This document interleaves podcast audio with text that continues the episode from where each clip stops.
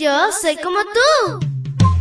Pequeña para grandes cosas y grande para cosas menores. Te cuento que llegaste al lugar perfecto. La devoción matutina para menores.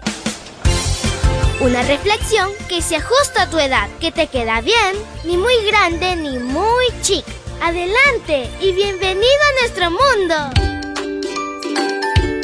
Hola, hola amiguito y amiguita que en este hermoso lunes te agarres bien fuerte de Jesús.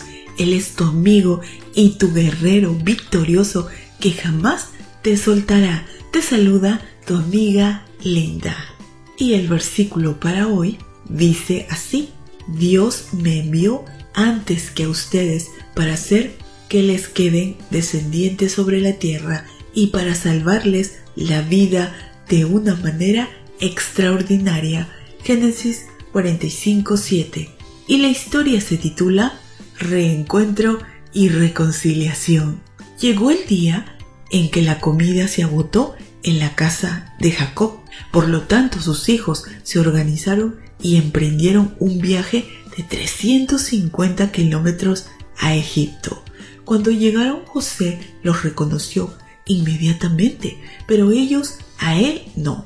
Habían pasado 22 años de la separación y ahora José era un adulto, gobernaba en Egipto, hablaba otro idioma y su indumentaria y su aspecto físico era como los egipcios. José quería saber si sus hermanos habían cambiado, por lo cual trazó un plan. Cuatro veces los acusó mediante un intérprete de ser espías. Condicionó volverles a vender comida solo si en la siguiente ocasión su hermano menor, Benjamín, los acompañaba. Ordenó encarcelar a Simeón como garantía de que volvieran con Benjamín. Sin embargo, José sin revelar aún su identidad, los favoreció, pues cuando sus hermanos llegaron a su casa descubrieron que junto a la comida estaba su dinero. Cuando regresaron a Egipto a comprar más comida, todo marchaba sobre ruedas. Nadie les reclamó el dinero. Liberaron a Simeón, Benjamín los acompañó y José les ofreció un banquete. Hasta ese momento los hermanos de José estaban aprobados, pero faltaba la última prueba. Él quería saber cómo trataban a Benjamín.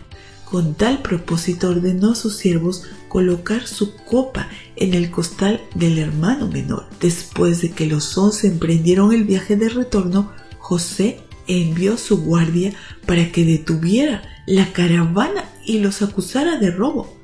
Cuando la copa apareció entre las pertenencias de Benjamín, todos rascaron sus vestiduras sabían que Benjamín podría ser prisionero de por vida. En el mejor de los casos, además, su anciano padre Jacob no lo soportaría. Llegaron temerosos ante la presencia de José. En ese contexto resalta la figura de Judá, ya que fue el portavoz. Dio un elocuente discurso en donde reveló que desde antes de viajar a Egipto, la segunda vez él se había comprometido con Jacob como responsable de Benjamín. Por lo tanto, él se ofrecía para ser esclavo de por vida. La emoción llenó a José. Descubrió que sus hermanos eran diferentes.